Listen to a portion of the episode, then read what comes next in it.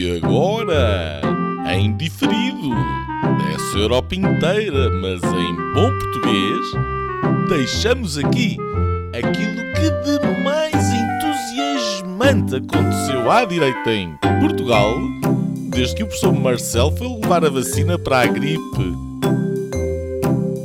Senhoras e senhores, o episódio desta semana do podcast Linhas Direitas. Olá, bem-vindos ao Linhas Direitas. Esta semana estamos em modo especial, pela convidada e pelo tema.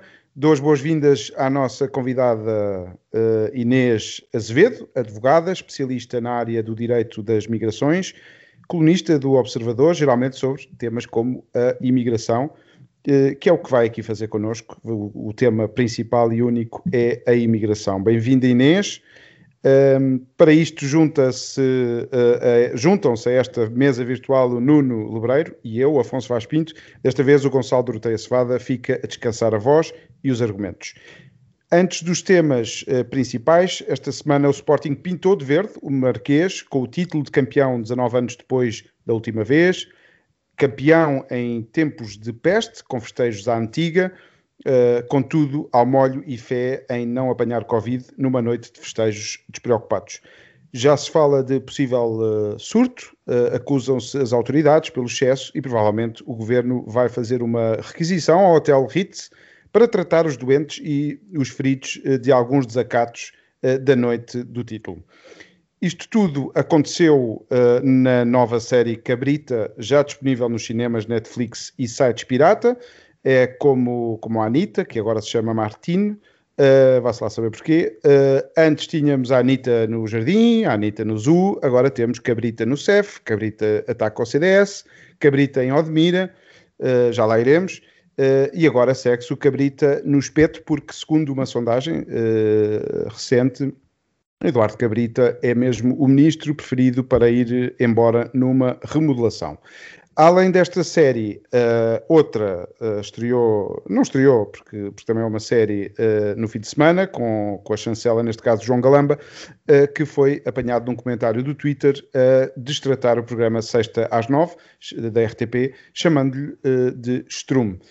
o secretário de Estado do Ambiente arrependeu-se, apagou o comment, mas não se livrou da polémica nem dos pedidos de demissão.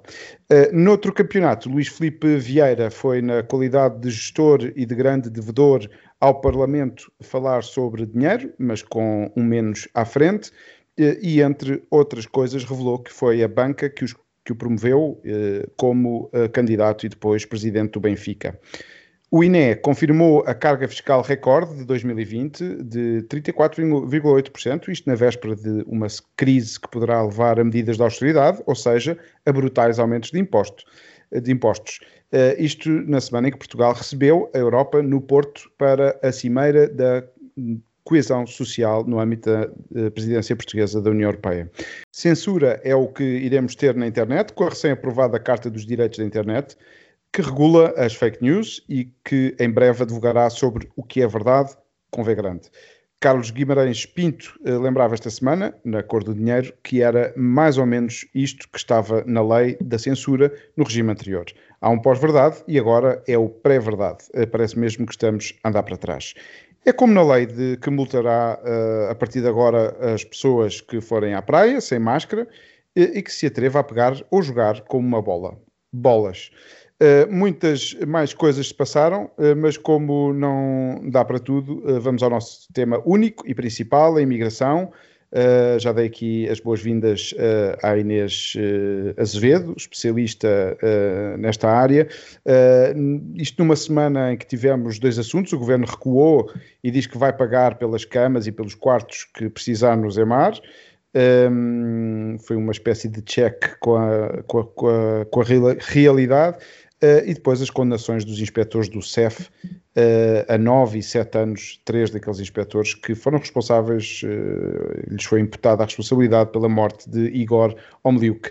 Um, Inês, passo-te aqui a bola, o microfone. nós recebemos bem estes estrangeiros. Como é que tu vês a imigração em Portugal? Como é, que, como é que nós lidamos com isto, com esta realidade? Antes de mais, obrigada, Afonso e Nuno, pelo convite do Linhas Diretas para estar aqui hoje e por esta introdução. Um, Portugal recebe muitos uh, tipos de estrangeiros. Um, neste momento, em, em, Portugal, temos 590 mil uh, estrangeiros, uh, 580 mil legais, em situação legal no país. Um, penso que aqui que a, a, tónica da discussão neste problema um, deve-se focar na diferença de tratamento que, que, que, existe entre, entre os diferentes tipos de estrangeiros. Apesar de a lei ser comum, que é a lei dos estrangeiros que regula um, a legalização e a entrada regular de estrangeiros no nosso país e os diferentes caminhos que existem para tal, depois, na prática, a aplicação é extremamente dispar. Uh, e o que é que eu quero dizer com um dispar? Que os tempos de análise de cada processo e uh, os critérios de análise são, são distintos. Um, Portugal um, é dos países da Europa que, que tem um, uma melhor uh, avaliação neste processo de acolhimento de estrangeiros, uh, sobretudo, em, sobretudo em termos de, de, integração. Estamos em segundo lugar a seguir à Suécia. Uh, contudo, um, o Serviço de Estrangeiros e Fronteiras, um, apesar de ter técnicos muitíssimo competentes para a análise uh, dos processos, atrás do balcão não estão estes inspectores extremamente competentes, estão, uh, por vezes, membros de associações de imigrantes, por vezes, uh, técnicos que não são uh, qualificados para análise de alguns problemas, e, um, e, isto tem um impacto, de facto, na, na percepção de como os processos são, são analisados.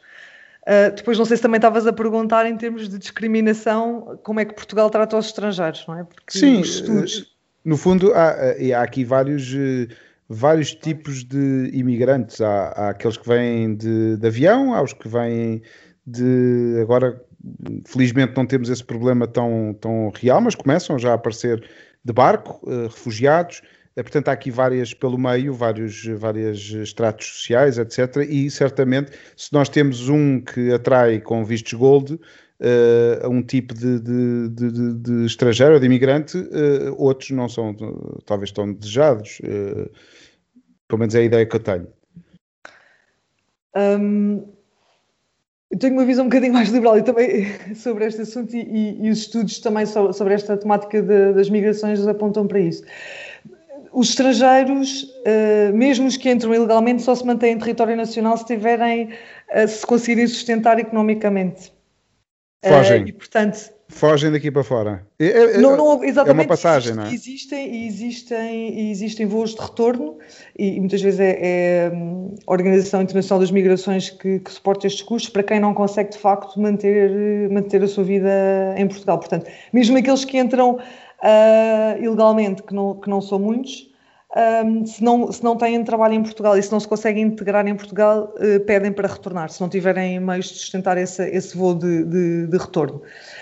Um, é, os que, este caso concreto de, dos trabalhadores agrícolas uh, em Odmira, eles normalmente entram, uh, é, um trabalho, é um trabalho que tem um perfil sazonal e, e, a lei dos estrangeiros também prevê a legalização dos estrangeiros que entram para cumprir com estes critérios de sazonalidade.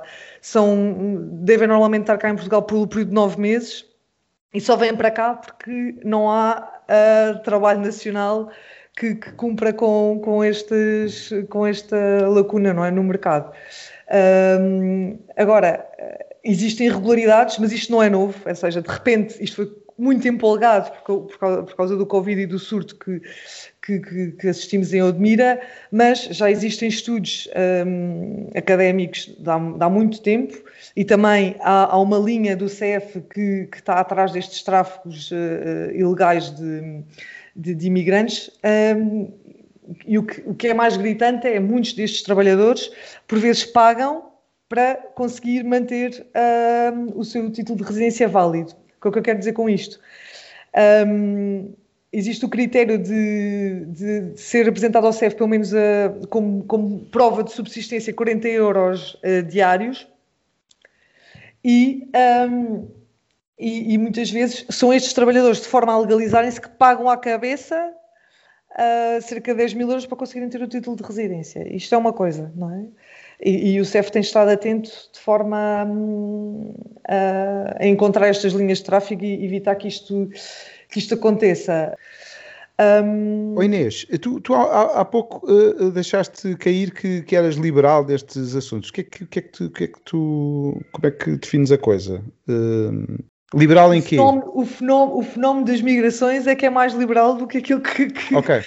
Que a comunicação quer fazer pass passar e, e, sobre aquilo que, e mesmo as nossas cabeças, porque existe, existe muito má comunicação sobre o fenómeno das migrações, não só em Portugal como no mundo. Sim. E quando eu falo de. Quando falo, o, o, fenómeno é liberal porque um, os imigrantes só se mantêm num país se tiver, se existirem lacunas no mercado de trabalho e se eles se conseguirem manter economicamente no país. Os sítios conseguirem... onde, de onde vêm uh, uh, forem de facto muito maus. Eu se calhar uh, passava aqui a bola ao, ao Nuno Nuno, nós temos até posições, já noutros episódios falámos, falámos disto. tu, tu achas que o que é que como é que tu vês a posição de Portugal ou o comportamento das autoridades portuguesas nisto que a, que a Inês estava a falar, em relação não só ao, a estes trabalhadores da Odmira, mas à forma como está montada a nossa legislação e a forma como nós tratamos e lidamos com, com, com este tema. E se estamos ou não preparados para, um, se esta rede uh, está ou não preparada para fenómenos um bocadinho mais sérios, como esses que tu vives uh, aí em Bruxelas, que, em que há uma comunidade muçulmana uh, de dimensões muito maiores, Portugal, apesar de tudo, ser de periferia, está um bocadinho longe destas realidades. E, portanto, estamos ou não estamos preparados para uma vaga um bocadinho mais séria deste tipo de, de, de imigração? É, antes, de lá, antes de mais, uh, uh, olá aos nossos ouvintes e à Inês, obrigado por teres vindo, e a ti, Afonso. Uh, um abraço para o Gonçalo, que deve estar a ouvir, interessadíssimo a nossa conversa. Um, eu, eu acho que um, nós não temos, de facto, o mesmo problema que aqui, um, e provavelmente nunca teremos, porque não somos uh, atraentes uh, com uma economia pujante, rica, plena de oportunidades, como aqui no, no, no, norte e no centro da Europa, portanto há uma diferença em termos de, de condições económicas, uh, as próprias regalias que oferecemos às pessoas através do Estado Social também não têm a mesmo, o mesmo gabarito, nem são as mesmas condições, nem pouco mais ou menos. Portanto, por aí há uma diferença e, portanto, um, sobra um bocadinho. Uh, uh, portanto, no mercado livre dentro da União Europeia, uh, estas pessoas tenderão a fixar-se onde as condições são mais atraentes, não é o caso de Portugal. Agora, sobra a imigração com ligação cultural, e nós, nesse caso, somos, tem, temos uma situação muito especial, onde, o, o, de facto, quer do Brasil, quer de África, as comunidades imigrantes um, ehm, que fazem a sua vida em Portugal uh, tendem a partilhar, a começar pela, pelo, pelo background religioso, um conjunto de valores civilizacionais que, quanto a mim, permitem muito mais facilmente uma integração na sociedade portuguesa do que propriamente acontece no norte da Europa, onde há uma cisão muito grande, estou a referir em particular às comunidades muçulmanas, onde a, a, essa integração não tem sido possível de ser efetuada um, na Europa. Esta semana tiveste a carta dos generais uh, franceses na reserva, uma, já foi a semana passada, uma carta duríssima contra Macron, a aludir a uma possível futura guerra civil. Uh, estamos a falar de generais de renome, uh, mais de 100. Um, e, e, com eco. Uh, Politicamente identificados ou não? Ou, ou, ou, é um consenso dos generais? Não, não é, é, é, é, para avisar do problema, para avisar da tendência e a dizer que se o caminho não for invertido e que o Presidente tem a responsabilidade de o fazer, uh, no final desse caminho estará uma espécie de guerra civil. Uh, porque estamos a falar de comunidades que não se dão, com valores antagónicos e que geram tensões. Portanto, é uma espécie de guerra das civilizações, ou choque civilizacional, para usar o, o, o termo do, do Huntington, mas dentro da, da, dentro dos próprios países, dentro dos próprios Estados. Um, e, portanto, que tem uma dinâmica completamente diferente, não é? Agora, e, portanto, eu acho que Portugal é diferente. Um, e, uh, e, nesse sentido, uh, uh, a minha resposta seria que nós temos condições mais favoráveis para, de facto, termos o tal lugar no ranking que a Inês referia. Uh, temos condições uh, uh, naturais para isso.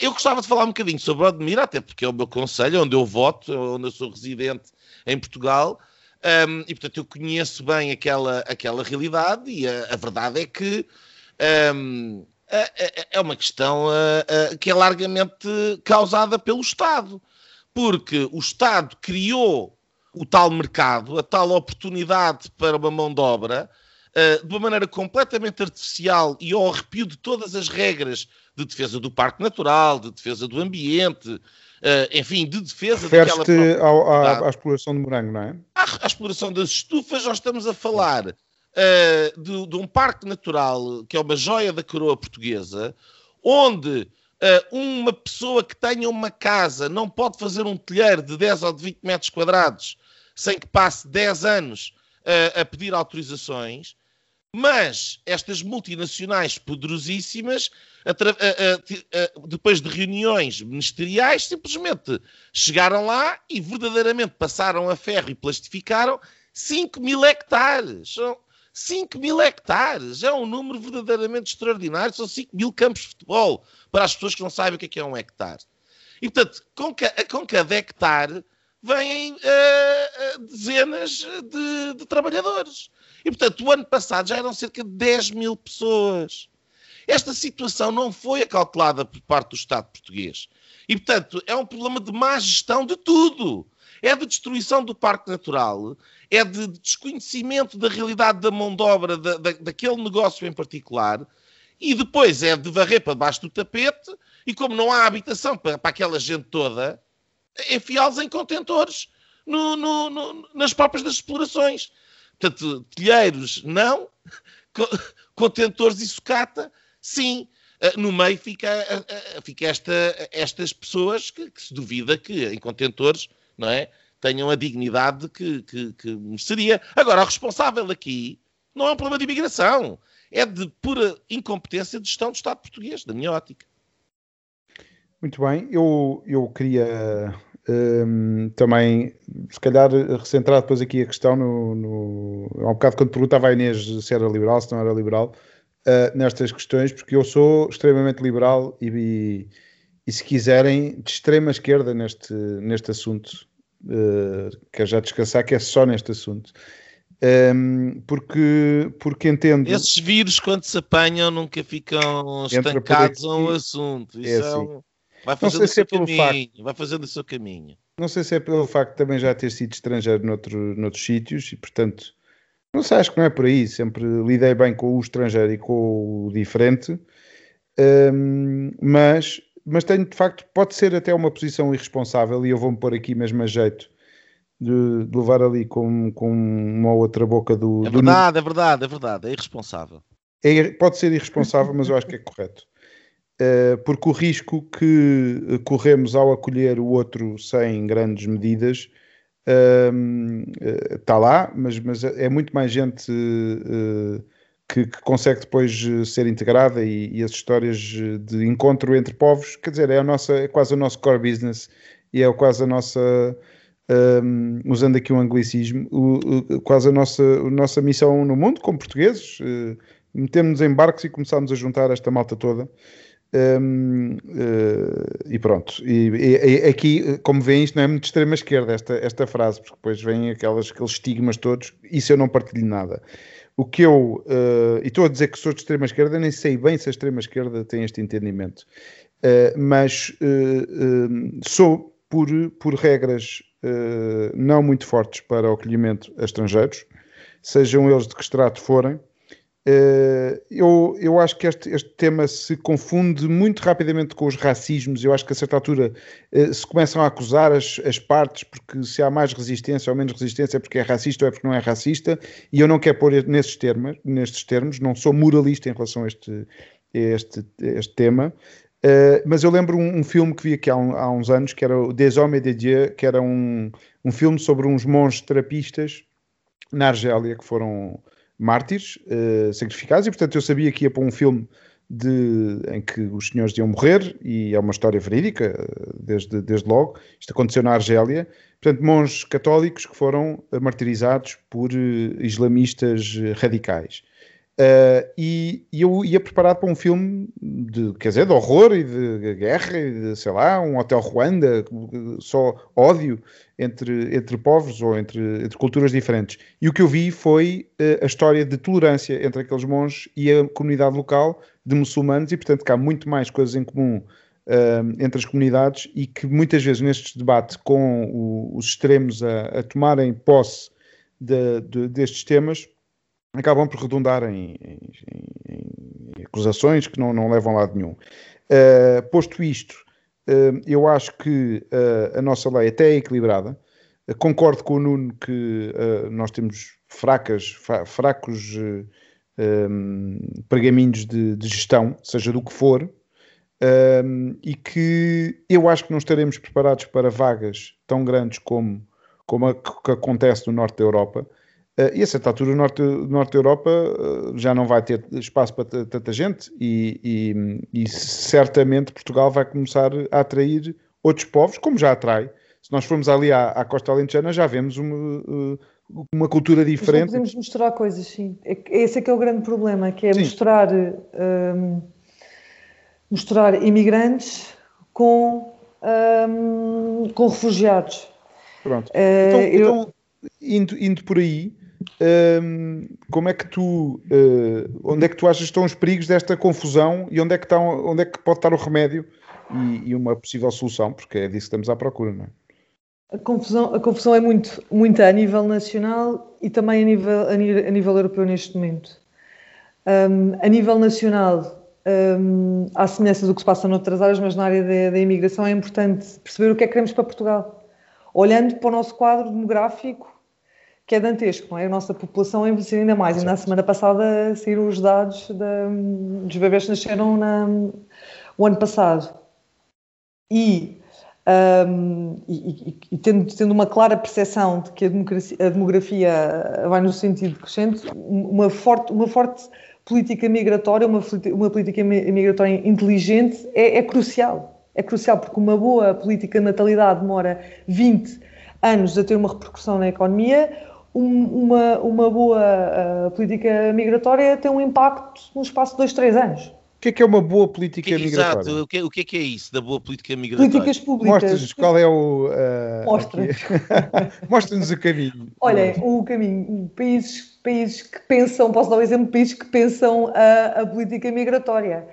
Um, Nova Zelândia, uma Austrália, Canadá, um, até mesmo dentro da Europa, a Irlanda, a Estónia, a Estónia. Que é que eles, que é a Estónia, que é um país muito pequeno, não é? Com, com menos de 2 milhões de habitantes, tem pensado, lá está, olham para a estatística do país, olham também para a, para a economia, porque é preciso. É, é, em Portugal, esta matéria das políticas migratórias é uma competência direta do Primeiro-Ministro, que depois é delegada um, Normalmente pode ser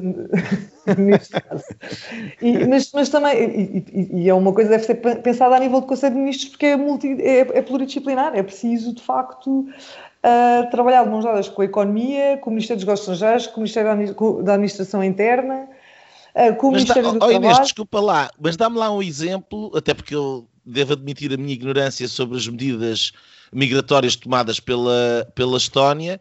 Uh, mas uh, uh, dá-me lá um exemplo do que é que considerarias boas medidas de uma política de inteligente.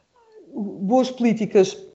Começar pelo tipo de vistos que são disponíveis e o tipo de autorizações de residência que um país oferece deve, deve ser coerente com o, com o, perfil de estrangeiros que um país, que o país ambiciona receber, mas isto desde empregada doméstica até ao investidor até o investidor. Um país engraçado, os Emirados Árabes Unidos, que é uma população de 8 milhões, sendo 2 milhões de Emiratis e 6 milhões de, de estrangeiros. tens tudo, até prostitutas, prostitutas precisas de ter legais no país, porque existem muito mais homens do que mulheres naquele país. Ou seja, pensou-se em tudo ao pormenor. Eu não iria tão fundo como, como os Emirados, porque acho que é importante termos aqui uma, uma, uma parte que é, que é do próprio mercado oferta e da procura, mas, mas é preciso haver um, mínimos olímpicos, que, que neste momento não existe. E o problema não é só de Portugal, o problema também é da Europa, que está a ficar extremamente envelhecida e, e, e, vai precisar de mão de obra estrangeira. Vai precisar de mão de obra estrangeira. É que isto é um imperativo. E, e em vez de estarmos, a posteriori, a criar políticas depois dos estrangeiros estarem cá, o, o, que, eu, o, que, o que eu penso que é, que é, muito, que é urgente pensar é pensar nas políticas uh, antes, a, a, a, agora, que vemos que, que é premente esta, esta, necessidade, e não estarmos a lidar com o problema a posteriori, porque passando agora desta questão da imigração... Estás a, estás, a, estás a falar de uma espécie de call for migrants, quer dizer, há uh, fazes uns setores e, e, e dizes assim, ah, nós estamos com falta de X pessoas aqui, X pessoas acolá, etc, etc, etc. E, e, e, e abres uma espécie de contingentes especiais uh, aberto, mais uma espécie de PIN uh, para a imigração, onde facilitas a imigração dessas profissões ou desses perfis. Por exemplo, é isso que estás a falar? Por exemplo, existem cotas, há países que têm cotas. Por exemplo, uh, o Canadá funciona com base de cotas. Aqui, aqui é um laxismo total. Até 2009 tínhamos tínhamos esse dito contingente. Era preciso, para, para conseguirmos contratar uh, alguém, por exemplo, uma secretária ou uma empregada doméstica, era preciso ver se o contingente o permitia. O contingente continua a estar previsto na lei, até, sido, até ter sido revogado o, o ano passado, em 2000, porque não havia uma revisão do contingente. Porquê? Porque o trabalho, a economia, um, o Ministério dos Negócios Estrangeiros não se sentavam à mesa a, a discutir o que é que nós precisamos, qual é que é o contingente, ou, ou precisamos de contingente ou não precisamos de contingente. Mas, é, Inês, o que me assusta é apesar... é, não, é não haver eh, sequer o, o, que é um bocadinho o que é um bocadinho assustador é porque é esta espécie dá muito trabalho pensar naquilo que queremos.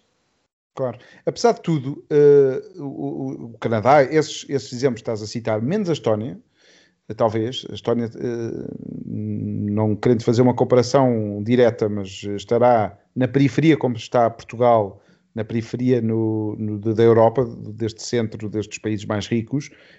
Um, os outros, estas cotas servem exatamente para impedir algumas uh, entradas, imagino eu que, que, que, sirva também para isso. Uh, no fundo, uh, o que tu estás a dizer é que Portugal tem que pelo menos organizar-se, porque eh, eh, porque não, não, não pode não gerir uma questão tão importante como esta.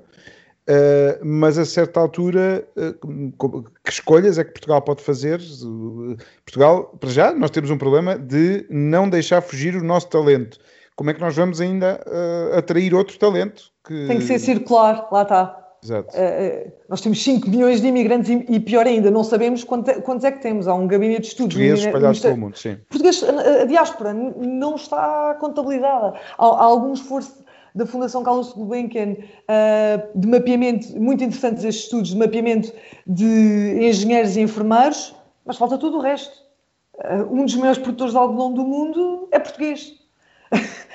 Ou seja, uma, uma, política migratória extremamente inteligente é ver isto de uma perspectiva circular. A emigração e a imigração de mãos dadas. De, Mas ao atrairmos, é que, ao, atrairmos é que... ao atrairmos uh, talento, se calhar também conseguimos manter o nosso talento aqui. Ou conseguir. Uh, isto é uma coisa. Outra coisa, eu não sou a favor das cotas, só para acabar, só para. Uhum. Deixar claro o ponto anterior. Faz sentido em alguns países, desertos, não é? Nova Zelândia, com aquela do tamanho do Reino Unido, tem 5 milhões de habitantes, não é? Precisa desesperadamente de pessoas e precisa de criar cotas. Acho que, não, que, este não é o nosso caso. Acho, acho, que é preciso pensar aquilo que queremos. A demografia grita aqui e, e, e, e estamos sempre a ignorar, eh, parece que estamos a ignorar o, o, que, está, o que está a passar e, porque que, e, a não estar a responder em, em, num período de stress, sobre stress, e depois as políticas ficam mal, eh, mal feitas. Um... Oh Inês, e, e, mas e por exemplo a questão cultural, quer dizer, aqui hoje em dia até a questão da imigração está muito em voga, especialmente pela boca, Bem, primeiro porque é um problema, não é? Então aqui no norte da Europa é um problema evidente, a questão da integração. E depois é, é muito chamado para o debate através de, de partidos Uh, mais nacionalistas, mais identitários, com uma preocupação cultural conservadora. Portanto, não gostam da ideia de ver a sua sociedade mudar de uma forma um, eh, repentina e, acima de tudo, mudar os valores que tem como fundamentais. Um, como é que se lida com isso em termos de política migratória? Ou, ou para ti é irrelevante? Quer dizer, a, a, a, estamos aqui a falar de, de, ser atraentes e de criar condições para ser atraentes uh, para um tipo de uh, de imigração que, que, que, estás a dizer que é extremamente necessária, porque não há mão de obra na Europa, e onde é que entra a questão cultural e civilizacional aqui? E se nós estamos a chamar uh, pessoas que não partilham dos nossos valores, isso não, não entra no teu, na tua análise? Entra, claro que sim. Um, agora, neste momento, a Europa está a sofrer e tu que estás na Bélgica sentes isso ainda mais do que nós por erros que foram cometidos na década de 60 e 70 e, e depois. Um, que, que cá em Portugal nós não, não sentimos tanto isso porque a nossa política de integração não foi igual. Ou seja, Inglaterra, França, Países Baixos foram criados quase guetos, não é? Houve uma marginalização e as comunidades imigrantes criaram integraram-se é uma integração um bocadinho um bocado não, bastante complicada porque criaram guetos e não se integraram verdadeiramente. Portugal. Uh, Portugal criou um programa engraçado que que é um chamado programa, programa Escolhas, que começou uh, com aquela violência do carjacking uh, no início, na, que, que, acontecia bastante, nós, não sei se vocês lembram, décadas de 90 e inícios de 2000, um, e começou por integrar as segundas gerações de, de imigrantes que estavam também marginalizadas e, e a criar bastantes uh, problemas de, na segurança no país. Um, isto demora, demora tempo. Tudo, tudo que, tudo que é cultural demora muito tempo. E, e, e, vai, e o método de até acertar é por, por tentativa e erro. Agora, uh, estes, os países do norte da Europa e do centro da Europa, no, no acolhimento das gerações de, das, das, vagas de imigrantes que, que vieram no, no, da descolonização e depois de integração desses, desses imigrantes falhou. Falhou. Um, e, portanto, Mas é, você... a questão religiosa, por exemplo, quer dizer, eu vejo a questão religiosa, porque esses países tiveram colonizações um, muito, uh, muito pouco duradouras, portanto, quer dizer, foi da Conferência de Berlim há um bocadinho antes e, portanto, tiveram ali, uh, não chegaram a 100 anos, uh, enquanto que nós temos uma, uma, uma, tivemos uma presença em África de 500 anos, quer dizer, é uma coisa completamente diferente. E, de facto, uh, uh, dá-se o caso de, de, de, não haver a cisão religiosa e cultural, uh, quando não religiosa, mas de antecedente religioso, que aqui no Norte da Europa há. Quer dizer, agora, a, a minha pergunta é, como é que é possível, não é possível hoje em dia, num Estado secular, colocar cotas em termos de identidade cultural. Isso não, não, não, não é possível de ser feito. E, portanto, como é que se junta, como é que se resolve o problema cultural que já está agravado na, na Europa, ao mesmo tempo que se acomoda a questão de, dessa tal imperativo de aceitar a mão de obra estrangeira, etc., isto a mim parece um, um problema sem solução, para ser sincero. A, a solução seria mesmo a questão da solução natalidade. Há, é? Solução há, mas tem que começar, tem que começar, tem que começar, pelo menos da experiência portuguesa, o que resultou foi começar com a integração dos mais novos, através da escola, a, com diversos níveis, ou seja, as escolas estão integradas com, com as atividades de tempos livres, com a freguesia, com. Portanto, isto, houve, houve, aqui mais uma vez a, a, a criação de, de, equipas multidisciplinares. No, eh, em termos culturais, nós também, Portugal também tem os seus desafios. Uh, também tem os seus desafios, porque, porque, os imigrantes que vieram para cá não são todos católicos, temos muitos muçulmanos, temos também práticas que, que vêm dos países africanos, como o problema da mutilação genital feminina, que. que, mas, não, mas, não, mas, não, estamos numa situação em que tens 12, 13 ou 14% da população que é muçulmana, como é o caso agora de França. A, a, solução a surgir não, não, é, não é imediata, mas eu considero que é possível e, e, é possível se começar o trabalho com as crianças e com os adolescentes e com os jovens, porque depois da mudança neles consegue também uh, atrair, atrair a, a, a, família.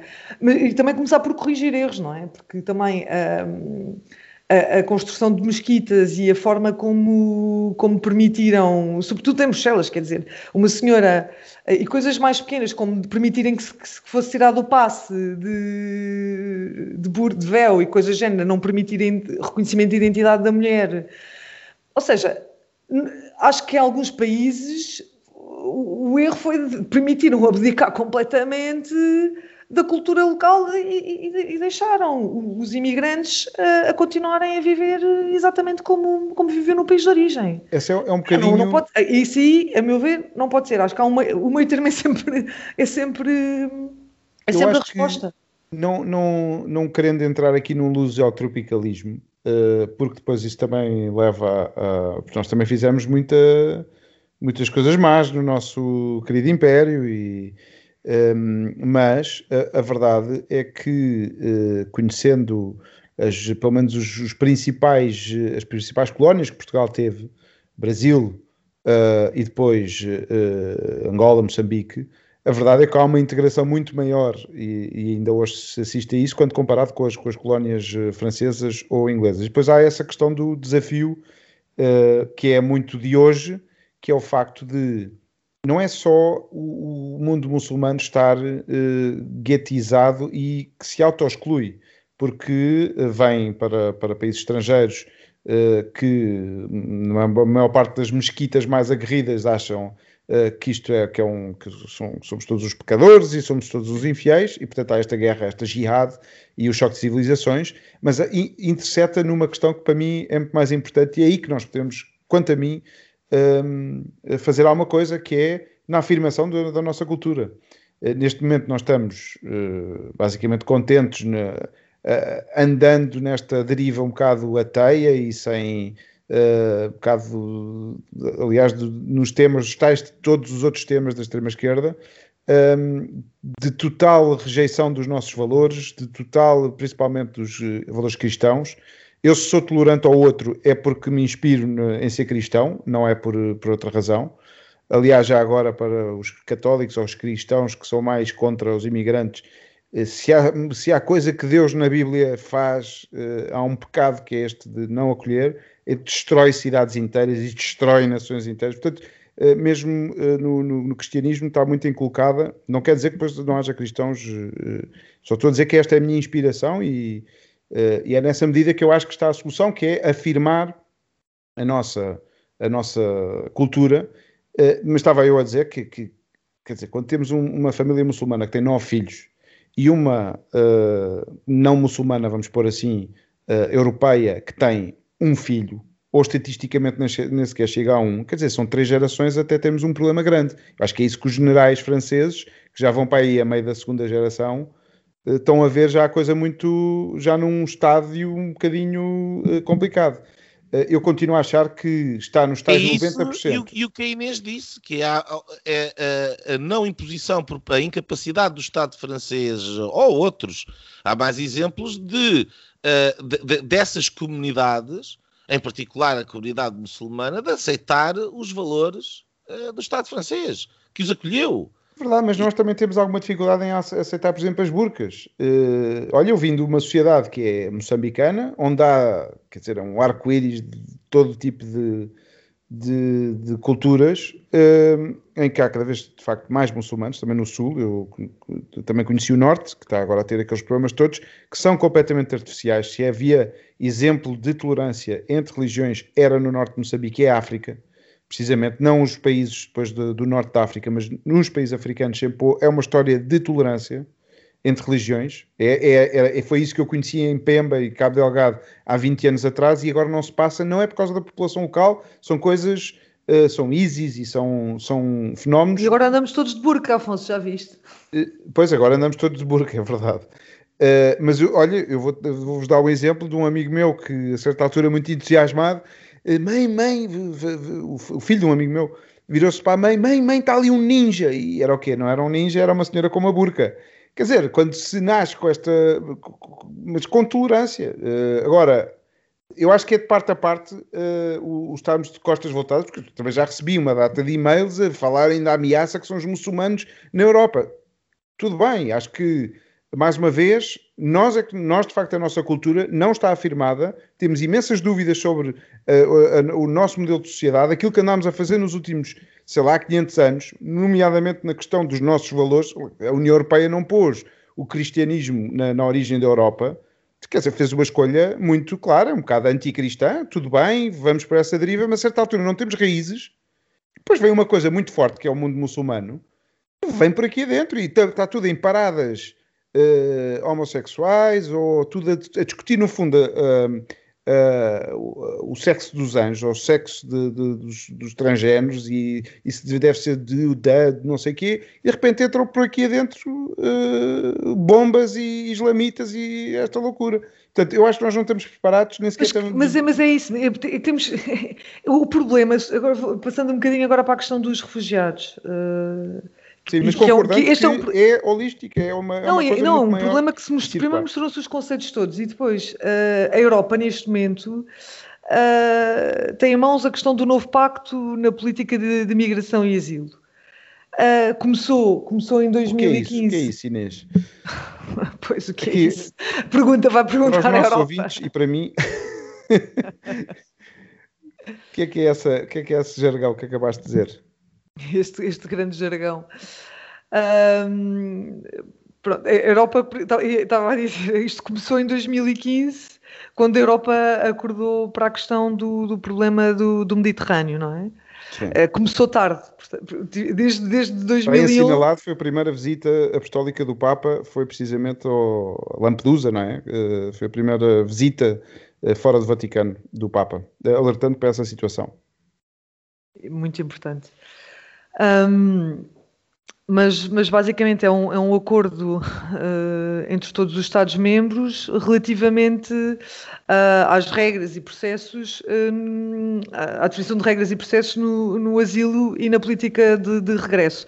Como é que é feita a triagem na entrada, um, como é que é o sistema de gestão integrado das migrações e das fronteiras através de uma base de dados europeia que, que, garantias é que é dada, garantias jurídicas é que são dadas uh, na, na, gestão dos direitos fundamentais dos países europeus uh, nesta, nesta matéria de asilo e por aí fora. Não vos vou amassar muito mais com isto, mas tem sido muito difícil para todos os Estados-membros chegarem a um acordo um, e também na, na definição de, de, quantos refugiados um, pode receber cada país. O, existe uma, um cálculo que, que é baseado na, na, população e no, e no PIB de, de cada país.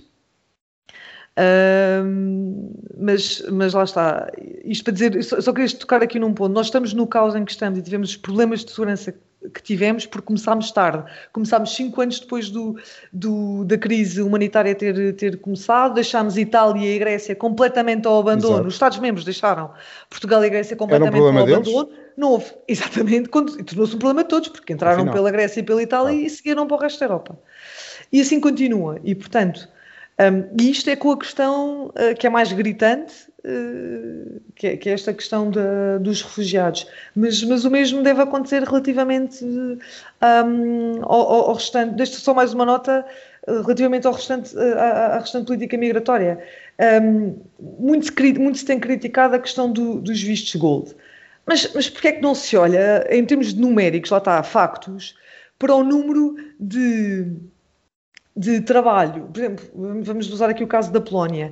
Sabem que anualmente são dados 400 mil uh, títulos de residência por via do trabalho uh, a cidadãos ucranianos que entram, e sendo as políticas de due diligence, ou seja, as políticas de auditoria aos estrangeiros que entram, é muito mais leve em termos securitários do que, do que, do que a auditoria que é feita a investidores, eh, a cidadãos estrangeiros que pedem, pedem autorização de residência por via do investimento. Uma das coisas que eu, que eu ia sugerir que fosse feita é essa harmonização desta, desta auditoria que é feita para reforço da segurança para reforço de segurança, porque os estrangeiros continuam a entrar e quem entra pela Polónia depois tem acesso ao resto da Europa. Portanto, é necessário também que, fundo, que exista uma, uma harmonização destas auditorias. É, é, é como Mas é o problema da fronteira, quer dizer, quando há uma é, fronteira, não é?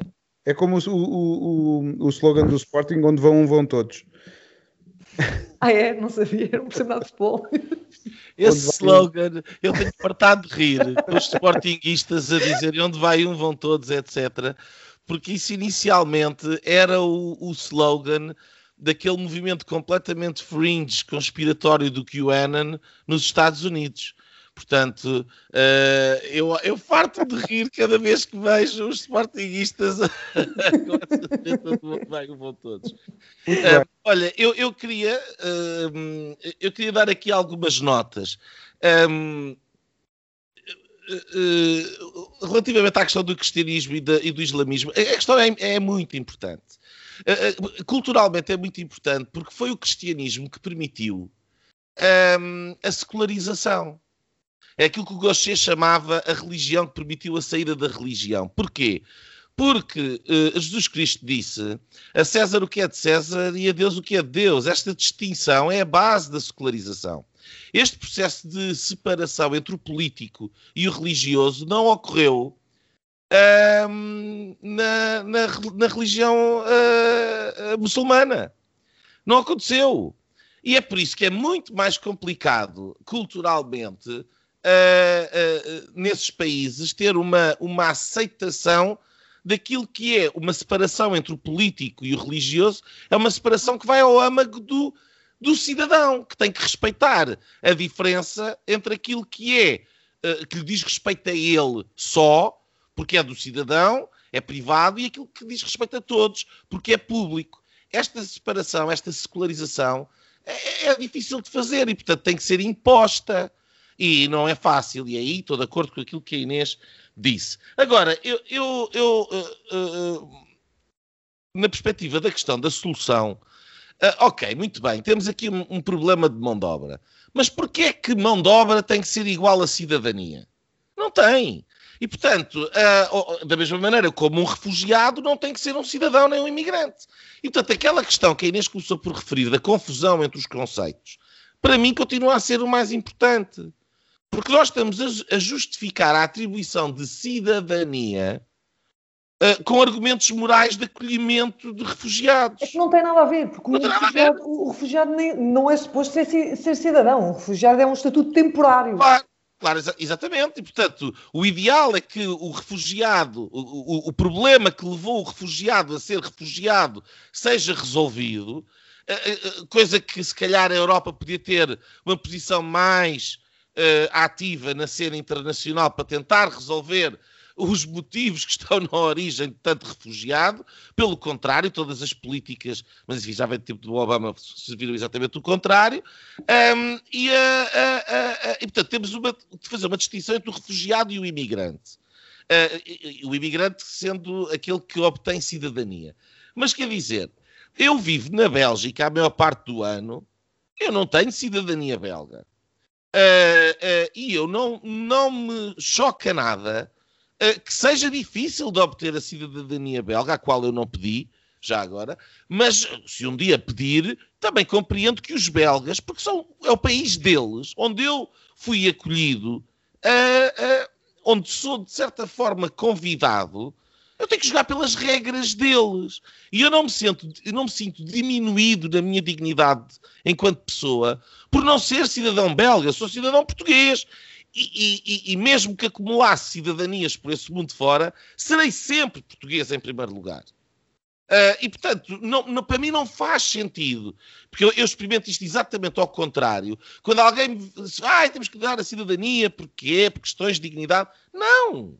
Não, não temos. E eu dou o meu exemplo uh, logo uh, à, à, cabeça. ao contrário, não é? Um, e portanto, eu tenho uma visão, eu queria dizer isto, era onde eu queria chegar. Eu tenho uma visão republicana da cidadania. E portanto, a, a, a cidadania é um conjunto de direitos e deveres. Um, deveres de participação na polis, deveres de uh, contribuição para a solução dos problemas de uma determinada comunidade.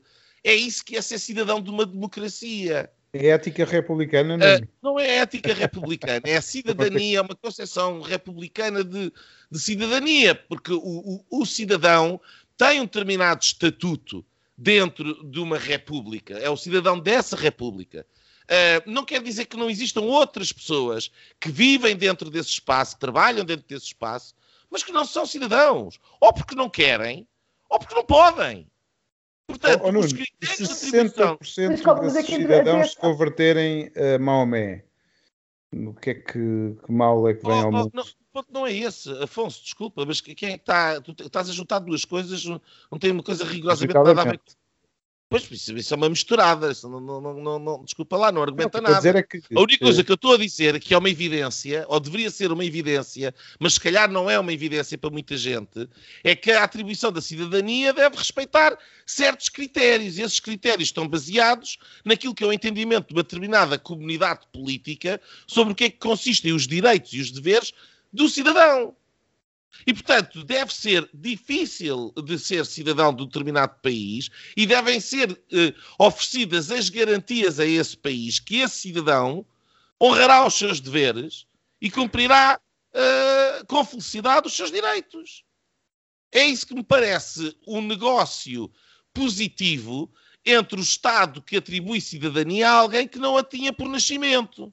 Define o que é que é isto não tem rigorosamente, desculpa lá, isto não tem rigorosamente nada a ver, esta concepção do que é que deve ser um cidadão, portanto, que valoriza a cidadania nas, nas, nas suas diversas componentes, não tem nada a ver, desculpem lá, com um, um, um, umas pessoas que vieram trabalhar durante nove meses ou um ano ou durante dois anos uh, uh, sazonalmente no país e que automaticamente recebem a cidadania, se a requererem. Não recebem nada automaticamente. Não. é preciso viver. Não, o ponto é esse. É que, ponto, não, a, cidadania, a cidadania não é automática. Eu não, oh, Inês, eu não estou a dizer que a cidadania é automática. Estou a dizer é que, cumpridos certos uh, requisitos que são uh, largamente uh, formais e que não têm esta substância que eu me estava a referir, pessoas que vieram trabalhar e que estão a cumprir uma espécie de pena calvário para obter a cidadania e irem uh, uh, em busca de, de, de, outros países na União Europeia, dificilmente corresponde à, à, àquele ideal que eu estava aqui a tentar transmitir do, que, do valor da atribuição da cidadania, não é? Concordas com isso? A cidadania não é automática, não é? Estes, estes senhores, a cidadania é concedida cinco anos depois de ter um título de residência uh, válido em Portugal, é preciso passar um, um teste português. Eu penso, e há aqui uma, uma, uma, uma tónica muito, muito importante, que é a cidadania só, uh, cada Estado-membro tem as suas regras próprias e só cada Estado-membro é que, é, que tem o seu, o seu regime para, para conceder cidadania e, e, durante os cinco anos que, que antecedem a, a, a regulamentação é, é, é, relativamente comum relativamente aos requisitos para o, para o título de residência, ok? Um, eu, eu, eu, acho claramente o, o, que se passa em Portugal não, não é muito, não é, não, é, não é todo semelhante com o que se passa na, uh, na Bélgica e, e, eu penso que o conceito de Portugal ao, exigir estes cinco anos é para que o cidadão possa, por viver aqui, integrar-se, perceber-se, beber da cultura, aprender a língua, para depois. Uh, a, a, a percentagem de pessoas que, que, usam isto de uma forma abusiva, usando este exemplo da dos cidadãos que, que, vêm para cá para ter a cidadania e depois seguirem para outros Estados-membros não é, não é tão grande como tu imaginas. Não é, não é tão grande como tu imaginas. Um, e dito isto, queria só, queria só também comentar o, que foi aqui dito uh, da União Europeia, não tem nada a ver com o cristianismo, mas quer dizer, os pais da, da União Europeia, o de Gaulle, o Schuman, etc., eram, eram cristãos, não é? Cristãos praticantes. Acho que se calhar um bocadinho a Europa neste momento precisa de se recentrar, que anda completamente à deriva, não é? Continua a pedalar a bicicleta e a bicicleta continua à deriva, mas uh, talvez olhar para os pais da, da Fundação Europeia e, e, para aquilo, e para os princípios que eles incutiram, porque os princípios da União Europeia tinham, tinham estes princípios cristãos lá, lá incutidos, e, e a partir daí, uh, com essa moderação, conseguir isolar, isolar os, os, os radicais porque, hum, porque lá está, eu acredito que com uma um, com solidariedade entre todos, entre todos os Estados-membros na, na, defesa das fronteiras, a prestar auxílio a, a uma França, a uma, a Grécia, Itália, um, um mapeamento sério uma, e um, uma recolha de dados biométrica feita no, no, no momento certo, à entrada, uh, conseguimos controlar quem entra, porque neste momento tens crianças que se perderam, mães que se perderam de filhos, crianças e adolescentes que entraram em redes, em redes de tráfico humano, etc., porque este, este mapeamento não foi feito devidamente por falta de solidariedade entre os Estados-membros.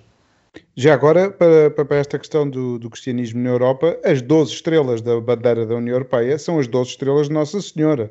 Estamos a gravar no dia 13 de maio, fica aqui esta, esta referência, e mesmo, mesmo assim, há nesta geração de europeus e nas que se seguirão, porque a coisa não, não, não está muito cristianizada, mas, mas há, há, há, há um incómodo com isso e, e, uma não identificação, e que cada vez mas, há mais ateus, etc. Mas deixa-me só dizer aqui uma coisa. É um processo cultural, quer dizer, o Nietzsche claro. previu isto há, mas, previu isto há, há 150 anos isto, atrás, não é agora por, muita... os líderes europeus fazerem não sei o que é que vai mudar. Claro, isso dá, dá muita volta, dá muita volta. Um, e, e, já agora comentando aquilo que estavas a dizer do, do, do cristianismo e do, dos muçulmanos, uh, quer dizer, os cristãos também já passaram por fases complicadas de não aceitação do outro e de confusão entre o Estado e, o, e, o, e, a, e a, religião, que, não, que quanto a mim não é desejável. Acho que foi, é um passo importante e foi uh, uh, durante algum tempo, foi na Idade Média. mas, mas e que os muçulmanos também já tiveram outras fases e outras seguirão que podem ser uh, seculares e, e, há espaço no, no, mundo muçulmano para isso. Neste momento, de facto, estão a atravessar uma fase e eu imagino que seja uma minoria, e é a minoria mais ruidosa que, que, lhes, que lhes dá esta má fama e, e, os problemas todos que daí vêm, e são problemas sérios, com atentados, com mortes, com, com ataques uh, e com intolerância, e com, pronto, aquilo que, tudo o que é mau desse, desse mundo. Agora, eu já agora uh, faço também aqui a minha declaração, como fez o, o Nuno, eu defendo uma, uma, uma cidadania de acolhimento, uma cidadania voltada para uh, aberta ao outro, seja o outro quem for, não me interessa de que cor é que é, se sabe ou não sabe fazer uma determinada, uh, se é, uma determinada arte, se é útil para a economia, acho que o, o critério, uh, quanto a mim, o critério não deve ser o dinheiro, e nós estamos completamente muito viciados nas nossas escolhas, sempre a economia, se é preciso esta profissão, se não é, uh, mas numa atitude podem-me chamar aquilo que quiserem de irresponsável, mas uh, de acolhimento uh, ao outro. Uh, e já agora, por exemplo, foi uma coisa, um campo que este governo, infelizmente, era das poucas coisas em que eu estava de acordo com, com, com este governo PS, foi no início, no programa, vinha lá a intenção de abrir uh, livre circulação de, dos palopes de, dos países de língua portuguesa terem liberdade de vir cá a Portugal sem precisar de vistos e, e, e terem liberdade. Eh, com alguma regulação, com certeza, mas terem liberdade. Como eu não tive quando fui, eh, quando, quando um português vai a Moçambique ou à África, eh, tem um visto e é-lhe facilitada, mais do que o contrário, nós pomos barreiras, nós vivemos uma espécie de quinta da marinha, que temos que a preservar com certeza, mas a certa altura é uma gaiola dourada. Diz queremos... 81 que isto está previsto, Afonso. Diz? Desculpa interromper-te, mas desde 1981 que nisso. isto que o PS está agora está escrito e está o projeto feito para, até para a construção de uma espécie de uma cidadania entre, entre os Palop e uma liberdade de circulação. Mas aqui o problema é o espaço Schengen também. Eu, eu não me importava nada ter aqui... uma fronteira ali em Espanha para, para, para, não para portugueses, mas para, para, enfim, eu não pensei muito sobre isto. É um é só, acho só pôr cá para fora. não, mas eh, o meu sentimento é este. Uh, e aliás, uh, que, que, há uns programas nós, nós falávamos desta. Pronto, são cinco anos, na altura não sabia, são cinco anos, no Reino Unido são seis. Uh, são os anos equilibrados para. para depois é, é, é, preciso definir o nível de dificuldade de, da tal cidadania, este santo grau que é ser português ou ser belga. Deus me livre de algum dia eu querer ser belga, mas de ser português eu acho que temos espaço para muito mais gente. Portugal tem um problema enorme demográfico Inês falou. Se essas pessoas forem de uma cor diferente da minha, venham essas pessoas. se forem de uma cultura diferente da minha, eu há um bocado dei um Oh, passo maior é- que a perna. isso é muito Desculpa, Nuno, só para acabar o meu raciocínio. Não. Há um bocado dei um passo maior que a perna, porque estava a dizer 60% daquela res pública eh, eh, virar muçulmana, mas é isso que está a acontecer em França. Olha, a evolução eh, que, que está a levar aquela sociedade, provavelmente porque desistiu lá atrás de querer ser cristã, quis estar completamente sem, sem norte nenhum e agora tem uma- um povo que está. que- que- eu digo-te uma coisa: o que é que vai acontecer a esse povo? Esse povo vai dominar ou vai ser dominado? Porque são os dois caminhos, não é? Uh, quem é que nos diz que daqui a um bocado nós não estamos a fazer eh, aos muçulmanos aquilo que já se fez em outros momentos Oh, da Afonso, história? Desculpa lá, aos eu não consigo Egito foram como é que tu dizes aos essa... judeus no, no, em Auschwitz foram uh, uh, martirizados também. Geralmente é assim que os povos. Ouve, Eh, tu, eh, não desculpa lá, tu dizes uma coisa e o seu contrário no, no mesmo comentário, quer dizer, É. tu quer dizer, tu tá- estás a falar daquilo que é um problema eh, de conflito dentro de uma sociedade, ao mesmo tempo que advogas a porta aberta, política aberta para tudo e para todos, independentemente de, de nada. É tendencialmente utopia. aberta É uma tendencialmente utopia, aberta. Desculpa. E com uma afirmação dos nossos uh, valores e da nossa uh, forma de viver, e que seja resiliente, usando uma expressão que é Eu, eu gostava só de dizer hoje. uma coisa. Eh, eu, eu, eu, eu queria só dizer uma, uma coisa simples, ehm, que eu acho que é o contraponto a, a esses maiores lirismos. E, e o caso de Odmir é bom, quer dizer, Odmir é um conselho com 25 mil habitantes. Não está aqui uma causa de xenofobia, não está aqui rigorosamente nada. Mas se nós formos levar em consideração o número de hectares que já foram desenvolvidos no Parque Natural e aqueles que este governo aprovou, mesmo já sabendo as condições em que aquelas pessoas estavam, no mesmo, no mesmo, no mesmo projeto de resolução que, que, que, eh, que pôs os, os imigrantes a viver em contentores, aumentou em 30% a área afeta às estufas. Portanto, nós estamos a falar de, se esse projeto for à avante nos próximos 10 anos, de ter mais imigrantes trabalhadores do que hum, eh, odmirenses, digamos assim. Mas não vais mais longe. isto é uma situação sustentável para quem conhece aquela zona, é evidente que não é. Lamento, não é. Não é. Oh Nuno, mas também temos mais 200 mil eh, estrangeiros do que tínhamos em, em 2014, num curto espaço sempre, e, e- e o governo de repente resolve acabar com o CEF, que é a entidade especial de lidar com eles. Ou seja, lá está. Precisamos desses Falta de estrangeiros, mas que se organização. criem, que se criem, assim, completa falta de organização. E, e- e se, e se- de facto Odmira precisa destes estrangeiros, mas que se pensem nas coisas e nas estruturas para os acolher antes de, estarmos a, a posteriori a ter que, que limpar a geneirada que, que foi feita. Que é o que nós Não, mas e também ver até que, a- até que ponto é que passar a ferro um parque natural para umas multinacionais estarem a vender para o mundo inteiro e pagarem impostos na Holanda ah, ah, morangos, que eu compro aqui no mercado ah, no centro de Bruxelas, até que ponto é que isso é uma estratégia de desenvolvimento para o país? É óbvio que não é. Ah, agora, ah, e ah, acho que toda a gente concorda, se calhar o Afonso é uma estratégia mais lírica, mas toda a gente concorda que no mínimo seria bom que houvesse a estratégia. Nem isso, nem isso há, não é? Sobra o caos. Eu, eu acho que sim, que sobra o caos responder ao teu lirismo, porque é, é- é exatamente isso que, que leva a não, a o não acolhimento ao, ao outro e o não acolhimento uh, de, de estrangeiros. É o caos. Meus senhores, vamos então para as linhas. Uh, Inês, és a nossa convidada, qual é a tua linha? Bem, a minha linha é a vergonha que tenho de o nosso primeiro-ministro ter mais uma vez segurado o seu ministro da Administração Interna aí ter vindo defender o Cabrita para mim é inaceitável. Cabrita no espeto, cabrita no espeto. É que é mais uma. É que é, tem sido é, calinada atrás de calinada para ser eh, politicamente correta.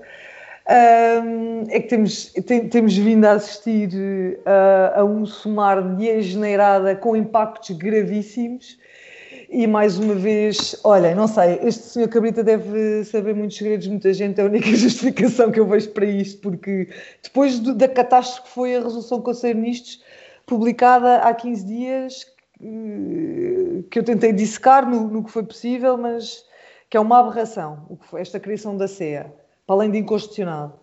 Estás-te a referir à, à extinção do CEF, não é? À extinção do CEF. Que, que, que, não, não está pensada, aquilo não está pensado, aquilo foi escrito. Não à extinção do Cabrita.